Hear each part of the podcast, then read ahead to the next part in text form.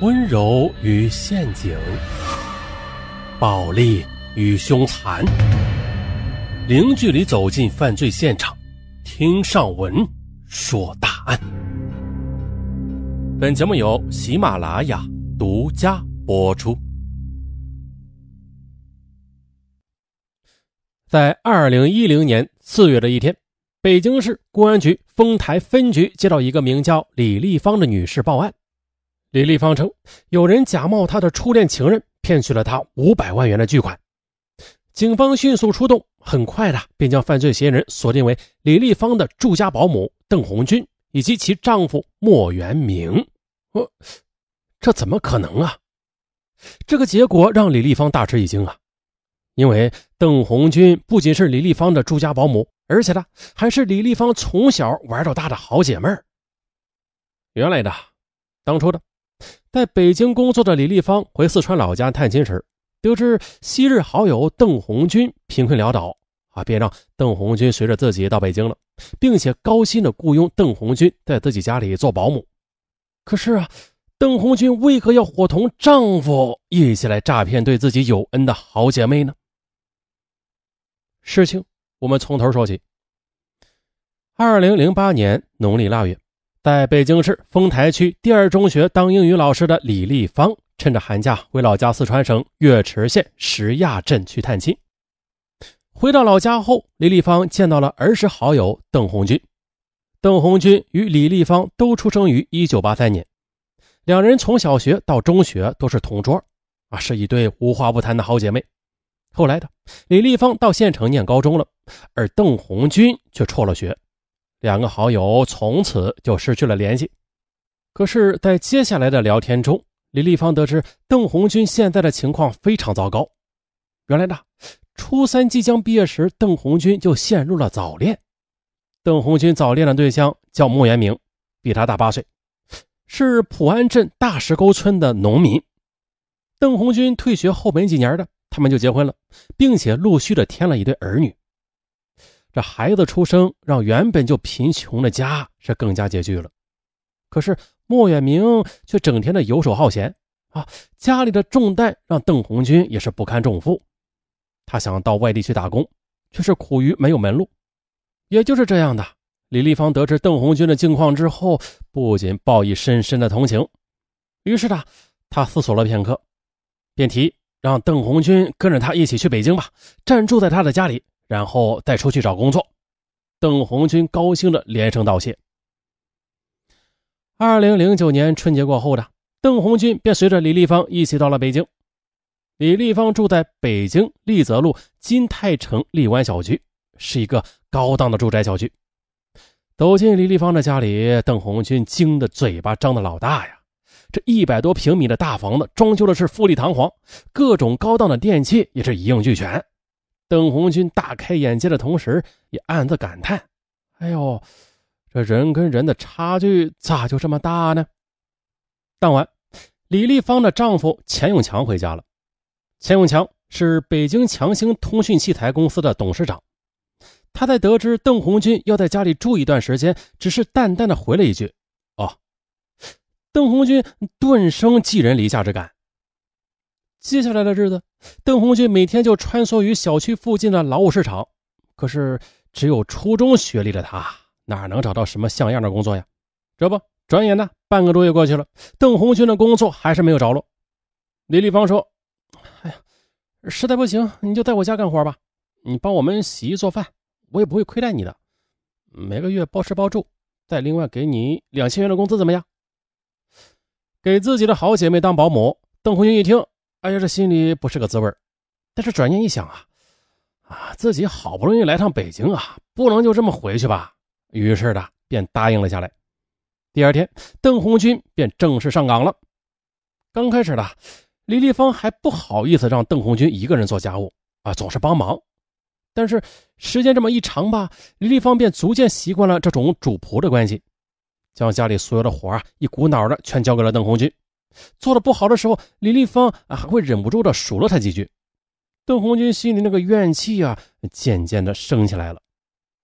有一次呢，邓红军见李丽芳柜子里的一件衣服非常漂亮，啊，便想自己试一试。可是没想到刚穿上身呢，李丽芳就提前回家看到了，他顿时黑下脸说：“不是，你怎么能够随便动我的东西啊？那你听好了，以后只做你该做的事儿。”哎呦，这一下弄得邓红军一脸的尴尬，他心里直发凉啊！原来在好友的眼里，自己只是一个做事的保姆而已。从那以后的邓红军在心里便跟李丽芳拉开了距离。然而呢，李丽芳并没有意识到自己的态度有何不妥啊，也并没有察觉到邓红军的心理变化。一天晚上，李丽芳参加一个朋友聚会，喝了点酒。回家之后，见丈夫也像往常一样没有回家，便拉着邓红军陪自己说话，带着醉意啊。呃，李丽芳告诉邓红军说，自己的婚姻看似光鲜，实际并不幸福。原来呢，丈夫钱永强是李丽芳的第二任老公了，而李丽芳的前夫呢，是在女儿半岁时出车祸身亡了，留给她一笔几百万元的车祸赔偿款。几年前呢，李丽芳认识了现任丈夫钱永强。钱永强也有过一次婚姻，离婚之后，两个孩子啊都判给了前妻。李丽芳的孩子放在前婆家啊，两个也没有什么牵绊，于是很快的便陷入了热恋，并于二零零六年的年底结婚。婚后的两人过了一段甜蜜的日子，在此期间呢，李丽芳经常去看望自己的女儿，而钱永强的两个孩子偶尔过来，李丽芳却对他们不冷不热的。这时间一长吧，渐渐的引起了钱永强的不满。啊，两人为此经常吵架，而且啊，钱永强后来因为忙于公务，没有时间陪他啊，也让李丽芳心生怨恨。说到这时，李丽芳带着醉意啊，突然呢，将嘴凑到邓红军的耳边说：“我告诉你一个秘密，其实我当年和我们班的赵晓东好过，啊，也不知道他现在怎么样了。”邓红军内心一惊，哎呦！李丽芳所说的赵晓东，他认识啊，是他们初中同学，当年是一个外表阳光、很讨人喜欢的男孩啊，就像尚文一样的。次日呢，李丽芳和钱永强上班之后，邓红军便给远在四川的丈夫莫元明打电话，他将李丽芳的情况大致的复述了一遍之后，接着又说呀：“哎，你抽空打听一下赵晓东的情况呗。”虽然他对李丽芳有诸多的怨恨，但此时还是想念及彼此的友情。啊，想帮好友圆一个初恋梦。可几天之后呢莫元明给邓红军回电话，说了：“哎呀，没有打听到尚文的赵晓东的消息。”听见电话中妻子的惋惜声，莫元明说：“他这样对你，你还对他这么好，值得吗？你？”原来啊，邓红军经常跟丈夫抱怨李丽芳拿他当佣人使唤，让莫元明对李丽芳也产生了诸多怨恨。邓红军说：“以前我以为他那样有钱，肯定很幸福的。”现在才知道，有钱也不一定幸福呀。这莫言明说了：“哈，有钱不幸福，那没钱肯定没幸福。”哎，对了，我有个办法可以帮你的好姐妹圆梦，我们还能捞点钱花，就是不知道你愿不愿意。说完呢，便将自己的计划和盘托出。莫言明的计划是这样的：由他假扮李丽芳的初恋情人赵晓东。先通过电话与李丽芳取得联系，反正这么多年过去了啊，想必李丽芳已经听不出赵晓东的声音了。接着一步一步的骗取李丽芳的感情与信任，然后再想方设法的从她手里捞点钱花啊！不行，得知丈夫的计划之后，邓红军一口就给回绝了。他想啊，李丽芳虽然有时态度不好，可是毕竟是对自己有恩的。二零零九年四月底的一天。李丽芳在查给邓红军买菜款的时候，发现邓红军报的账居然和实际的钱数相差八十元。于是他追问邓红军的钱到哪儿去了。邓红军四处寻找，哎呀，没有找到，只好说可能是买菜时候弄丢了。可李丽芳却用质疑的眼神看着他，并且交代他以后每花一笔钱都要记好账。这件事让邓红军是倍感羞辱啊。他心想，自己现在不仅要伺候李丽芳啊，还要像被他像贼一样给防着。顿时，他心中升起一团怒火，恨不得马上收拾东西离开。可就在邓红军想要离开时，丈夫却给他打来电话，说啊，母亲患病住院了，急需要五千元钱啊，要她赶快想想办法。